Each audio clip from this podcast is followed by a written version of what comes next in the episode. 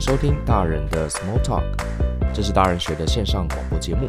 我是 Brian 姚诗豪，今天想跟大家聊聊美国跟台湾有什么不同。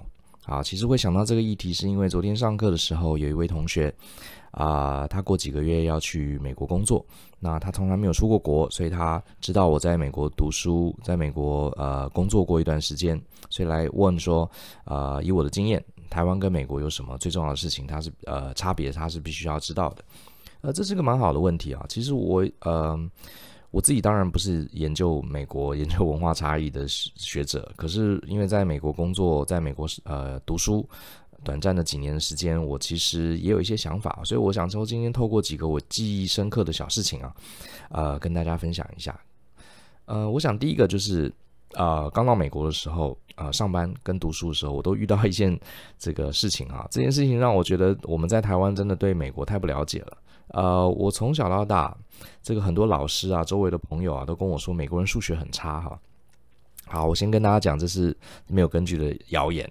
我想大家会觉得美国人数学很差这件事情啊，其实可能是因为从报章杂志看到一些统计啊，发现美国人怎么国中呃中学的素养全呃全球排名倒数啊，或是美呃有人去美国读书，发现这个在台湾数学很差的，到了美国数学突然变很好，所以大家有这个错觉哈，呃。确实，这些统计数据是真的哈。平均起来，美国的数理教育，呃，在先进国家中是比较落后的，甚至呃比不上台湾。可是我得说啊，以我自己出国读书，还遇到的同学，还有后来工作上班遇到的同事，我绝对不敢说 美国人数学很差哈。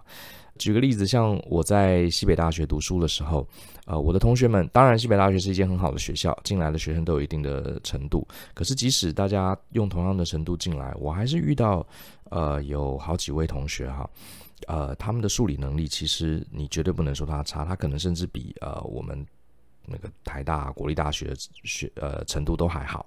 当然不是所有人都那么好，可是你并没有很明确的觉得哦，美国人数学都差这个概念。其实大家是很平均的，呃，即使呃亚洲人在那边从很好的学校出来，也是要非常非常努力才能赶上大家的步伐。那到了工作场合就更明显了哈。我印象很深的是，当时我在美国的时候，呃，有一位曾经有一位英国的，他算是我们同领域 Project Control Team 的一个一个前辈。印象很深刻，有一阵子他来纽约，哈，担担任主管，所以我要准备一些报告给他。然后呢，他看了我的报告，我的我用 PowerPoint 做了很多图表什么的，就他说他不要看，哈，他说 Brian，你不用那么麻烦哈，整理这些图表，因为我们通常都觉得，呃，这些高阶主管他看不懂数字嘛，我们都会整理一些漂亮的图表给他。就他跟他正好相反，他不要看，他说 Brian，你就把那个系统里面啊，资料库里面这些 data 直接 dump 出来啊，倒出来给我看。哦，我就说这数字很多，而且密密麻麻。他说没关系，我看那个就好。结果我就照他做，印出了好几张，哈，都是都是密密麻麻的数字表格这样子。结果呢，呃，这位英国的主管呢，他就翘个二郎腿，哈，拿了一支红笔，开始呢用手指逐一去扫描这些数字，速度非常快，哈，看看看看看这个好几张的这个密密麻麻数字啊，他几分钟就看完了，而且同时在上面圈了几个红圈。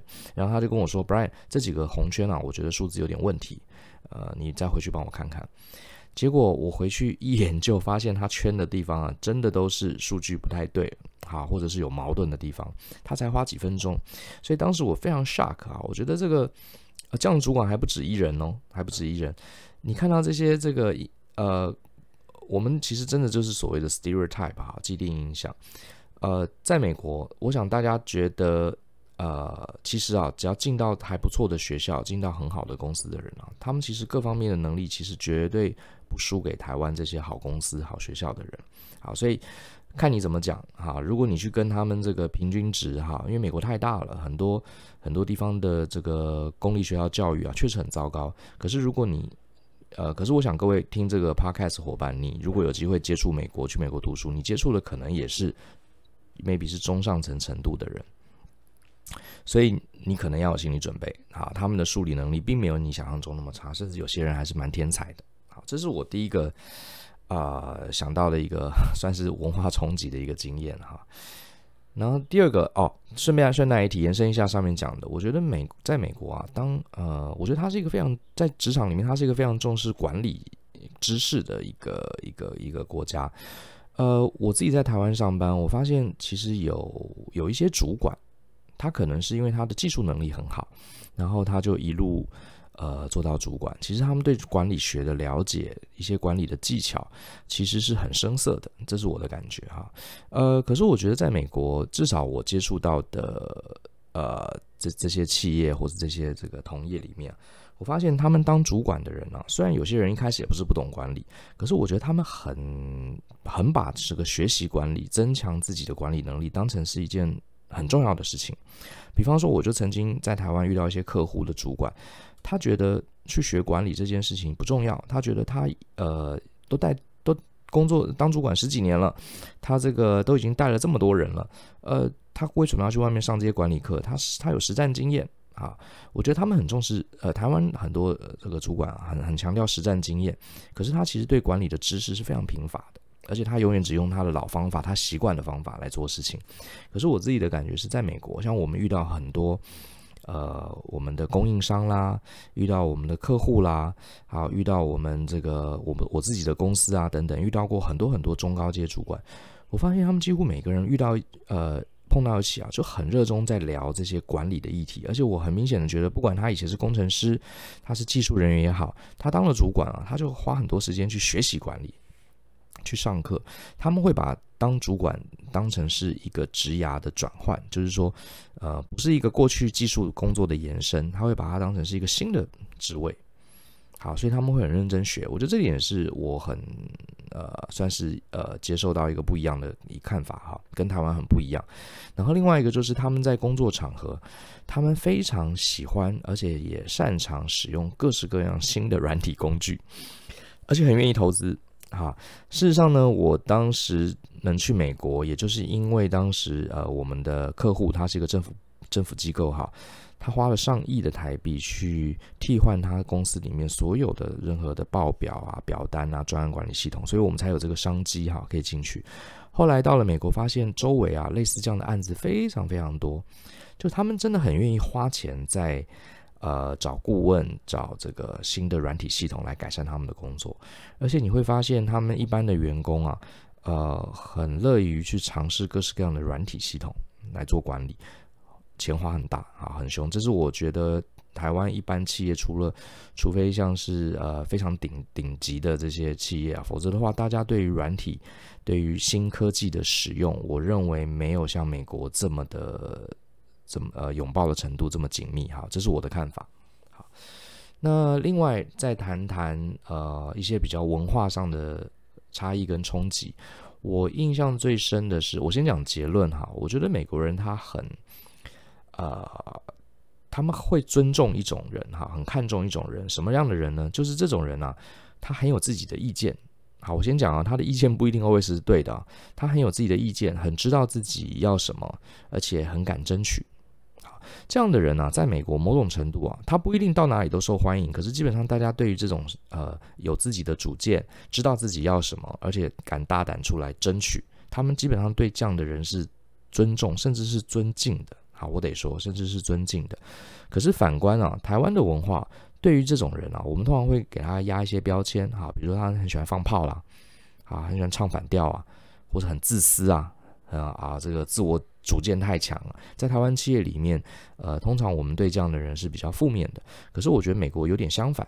好，不过我先讲哈，呃，我们呃。你要注意听我的意思，我并不是说唱反调，在美国这个不管别人很自私哈，很主见很深很顽固，在美国就是很好，并不是这个意思哈，只是说这中间的差别在于，呃，他们很，他们觉得每一个人都应该要讲出自己的意见，不一定我要听你的，好，我不一定觉得你，我也我你讲的意见很烂，我可能也会批判，可是他们很不喜欢那种不讲话的人。这是我的感觉，可在台湾呢、我们通常觉得一个怎么样的员工，我们会比较比较赞扬、比较尊重呢？反而相反，是那种呃很愿意为组织牺牲奉献，而且非常谦逊的人。啊，在台湾这样的人，我们觉得是一种美德。可是我得说啊，我当时呃也是用这样的呃，因为我从小台湾土生土长，我也是用这样的心态来面对美国职场。可是后来我发现，这个确实要改啊，确实要改。呃，我们常常觉得，哎呀，我们。我们不要发表太多意见，好，我们听老板的，听其他同事的啊。既然大家都这么说，那我也就配合。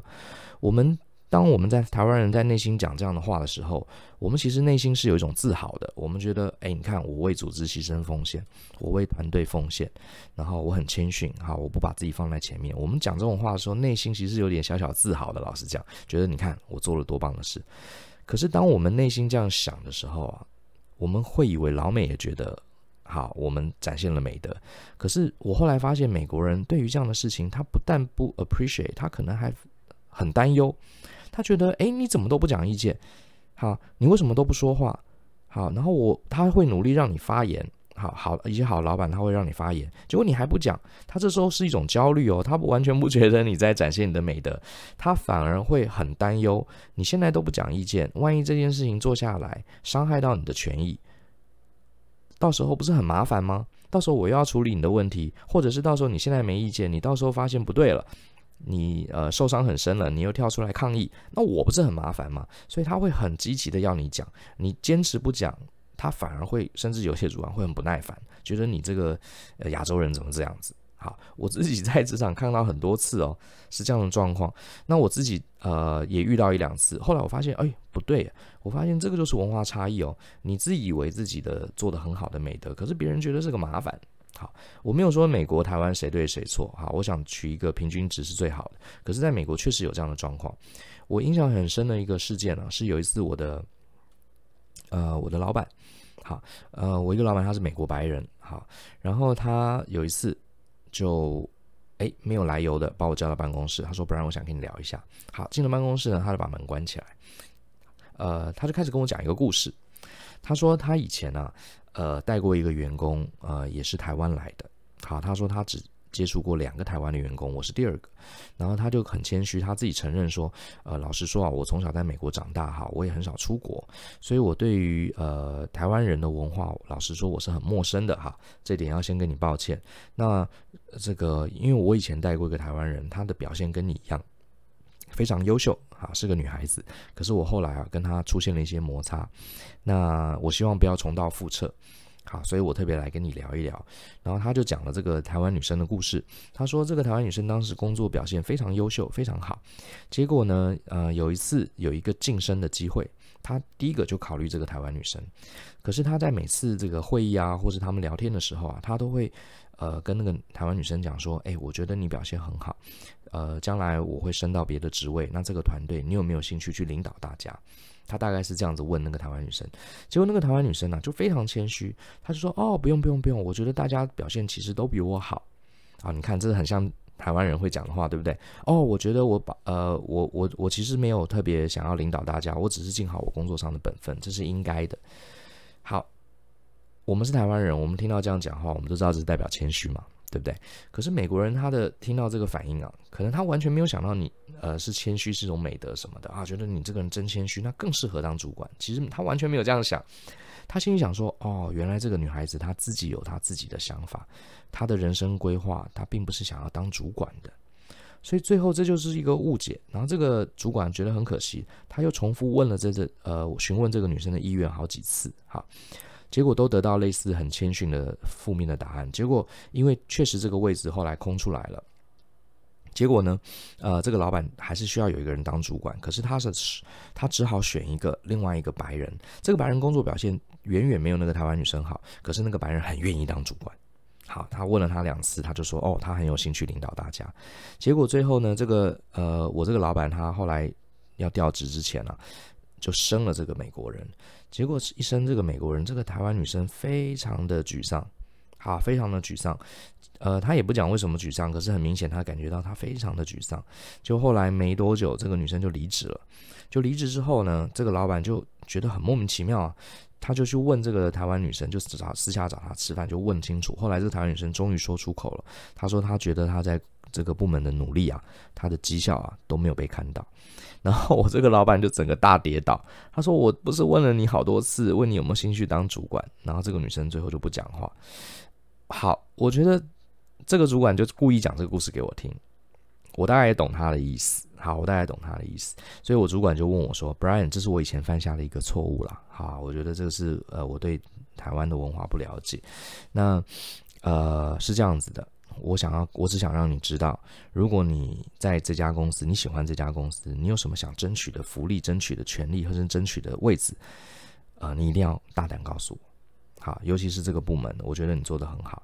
然后这时候我刚好，我他这样讲当然也很明显了，我也听懂他的意思了，我就直接回他说：“呃，老板，谢谢你对我的肯定，我来这边很好。”如果有任何你觉得我可以担任领导者，或是呃做出更多贡献的，请你随时跟我说，我非常愿意接受这个挑战。好，我就直接这样回答他，他就很开心，就跟我握手。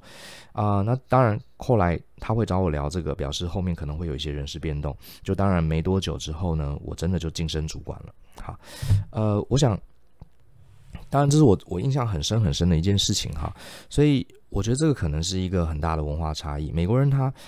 呃，我们通常觉得，哎，老板，我让我有机会，我想争取这个位置哈。老板让我有机会，这个呃，这个客户可以给我，然后我想争取更多的奖金。这种话我们在台湾的职场啊，就不太敢说出来。我们总觉得说出来被别人知道了，被老板知道了，会觉得我们很臭屁，很太过积极哈，太过渴求，这是不好的。好，你应该默默的努力，等老板有一天看到他给你，你接受，而不是你主动去要。好。呃，我不讲好坏哈，可是我觉得美国人真的不来这一套。好，他真的不来这一套。你不去争取，他会觉得你不想要，不想要他干嘛给你？好，你争取了，他都不一定给你了，对不对？所以在美国，如果你嗯、不管工作也好，读书也好，你认为你有一些权益，你需要争取，第一件事情，你赶快想好背后的论述。好，你你也不能光说哦，我要我要。好，因为我值得，哈，不是这样子。你你一定要去思考，为什么你这个位置你最适合？你要想出两条、三条一些论述，准备好了，你去跟老板争取。最坏最坏的状况，也就是没争取到。好，可是我跟各位讲，你去争取，就算你没争取到，老板当然可能有他的考量，他不一定会给你你要的东西。可是他们对于这种行为，他会判断你是一个积极进取的人，下一次他可能就会优先想到你。而且他可能会对你这样的人感到一种尊重，好，因为你为自己，呃，发声，你为自己的权益努力去争取，你很积极，愿意承担更多的责任，好，他们是对这样的人是尊重的，这个我觉得是呃，各位伙伴，如果你有机会去美国读书，去美国工作，哈，你一定要去做的事情。那呃，附带一提，我在美国读书的时候，也曾经跟我的教授起过这样的争执，我认为其实这不是争执，哈，这是一个谈判，呃，当时我们。呃，我我其实是在台湾工作了几年哈，而且我已经有专案管理的经验，我才到美国的西北大学去念专案管理研究所，所以其实是有工作经验的。而且我当时在台湾做过两个高铁的专案，好，呃，我用过这个叫做 P 六的软体去排很复杂的 schedule 跟这个专案的计划，我是有这样的呃经验的，才到美国去读书。就到了美国读书之后啊，呃，有一个学期有一门必修课。这门必修课是我们系上一个很很资深的教授他自己开的必修课。这门课叫做 Project Control 啊，Project Scheduling 啊，就专案的排程。这个排程根本就是我过去靠这个吃饭的工具哈，这是我我的拿手好拿手项目。然后呢，我到了西北大学之后，我就看了这个必修课，然后我还跟呃别的同事、别的同学哈借了这个课程整学期的讲义。我一看，我确定这个东西对我来说太太太太简单了。好，包含他的作业什么的，我一眼全部都，呃，都会了。然后，呃，我甚至还呃私下偷偷的臭屁的觉得这个老师的程度远远没有我好。好，不过当然不能怪老师，因为老师他教很多课嘛，这是他其中一门课，而且他老师也实务经验也不多。所以我在美国哈付那么贵的学费，而且时间有限，我当然不会想要修这门必修课。然后我问了一些同学，同学就说：“哦，你这个老师最讨厌人家来跟他 challenge 这个。”呃，避开必修这件事事情，可是我后来想一想，这个实在太不划算了。好，来修这门课太不划算了，所以呢，我就嗯，就还是跑去找老师，还是跑去找老师。那我当然，老师当然还是不高兴啊。可是我做了一些准备哈。呃，他第一次其实是拒绝我的，哈，说这门课很重要啊，什么什么什么。后来我就回去。准备了一些资料，把以前我在台湾做的一些事情拿给他看，然后我就跟他说：“老师，呃，不好意思，我又来找你了。我还是希望你能让我有这个权利啊，去修别的课程。那因为我过去真的对这个领域啊很擅长，好，我就越讲越臭屁，我就说我真的很擅长。结果我发现老师听到我讲自己很擅长，他反而开始认真听了。然后我就把我过去做的一些案子，好，做了多复杂，拿给他看。然后呢，附带一提，我也我也作为一个交换条件，他说老师，呃，这门课我真的很熟悉，好，让我有，请你给我这个机会去修别的课。可是呢，我也会作为补偿，哈，我呃愿意当同学们的助教，就是说。这门课呢，呃，如果同学们在老师你出了很多很专业的作业啊，如果同学做不出来，我可以帮助你哈，一起帮同学解题啊，因为这是我擅长的。老师那时候还有一点不以为然，他想说你都没有修过这门课，你真的会吗？可是他听到我这样讲，总之我的论述很清楚，而且我还拿出一些东西跟他交换哈，他也想看看我到底行不行，所以我就他就真的同意了，好，他就真的同意我不修这门课。那当然。这门课后来开课了，结果没想到这门课对很多我的同学来说是非常难的，所以他们做作业都做得很痛苦。可是这根本就是我的呃拿手好戏嘛，所以呃我们系上有一个 study room，这个 study room 是我们系上的同学专属的哈，里面有沙发、有书桌、有电脑，我们都在里面做功课。然后我就常常在里面泡，然后呃常常这门呃修这门课的同学都很痛苦，在里面做作业，我就帮他们解题。结果很多同学都说：“哎，Bryan，我觉得你比老师还厉害。”不过 anyway，重点是老师也很也还可能能接受，因为我确实帮助同学把这些作业让大家分数都还蛮好，老师也很开心。好，所以我觉得在美国是这样子，就是你你听话，好，其实他们并不欣赏这种呃没意见、很听话的人。他们喜欢你去争取，可是你争取的时候，你要有论述，好，你要告诉大家为什么，而且你还要告诉他，你不，你不是不是只是讲说对你自己有什么好处，你还要讲对对方有什么好处，好，这个是我觉得一个很大的差别，好，好，那我想其实当然，呃，美国跟台湾。现在其实，呃，文化上啦，好，各种科技的发展，物质生活上的发展，其实是越来越接近了，好，越来越接近。可是我认为有些看不到的东西，有些文化底层的东西，价值观的东西啊，还是有些小小的不同。好，那我今天先讲这两点，一个是我们对于美国人数理能力、数字能力看法可能要做一个修正，另外一个就是对于争取自己的权益，我觉得他们看法是不同的。那也许，呃。我想，我认为啊，我们身处不管在什么地方，我们都要尊重这个地方的文化。你说台湾人很重视组织，很重视谦逊，你说这是不好吗？他至少在我们这个环境是一个维持社会平衡很重要的、很很重要的必要。好，呃，你在台湾，你就理解台湾人的生生活方方式啊，加上当然你可以加上一点自己的个性，可是你也不要在台湾就一直说，哎呀，台湾好差，美国这样子比较好。我觉得也不要这样想，其实。未来有机会再跟大家聊聊美国哈。到了美国，我发现美国人有些地方也真的是有问题，好，也真的是有问题。呃，所以没有一个国家是完美的，只是说，呃，我想说，我这个是这个世界嘛，哈，是一个地球村。我觉得我们借由这个机会，多了解一下别人的观点，哈，不用去说谁的观点好，谁的观点坏。我觉得你多去了解别人观点，就像你多学会一种语言。好，你可以跟更多人沟通，你可以吸纳更多的呃不同的观点，我相信对我们成为成熟大人啊会更有帮助。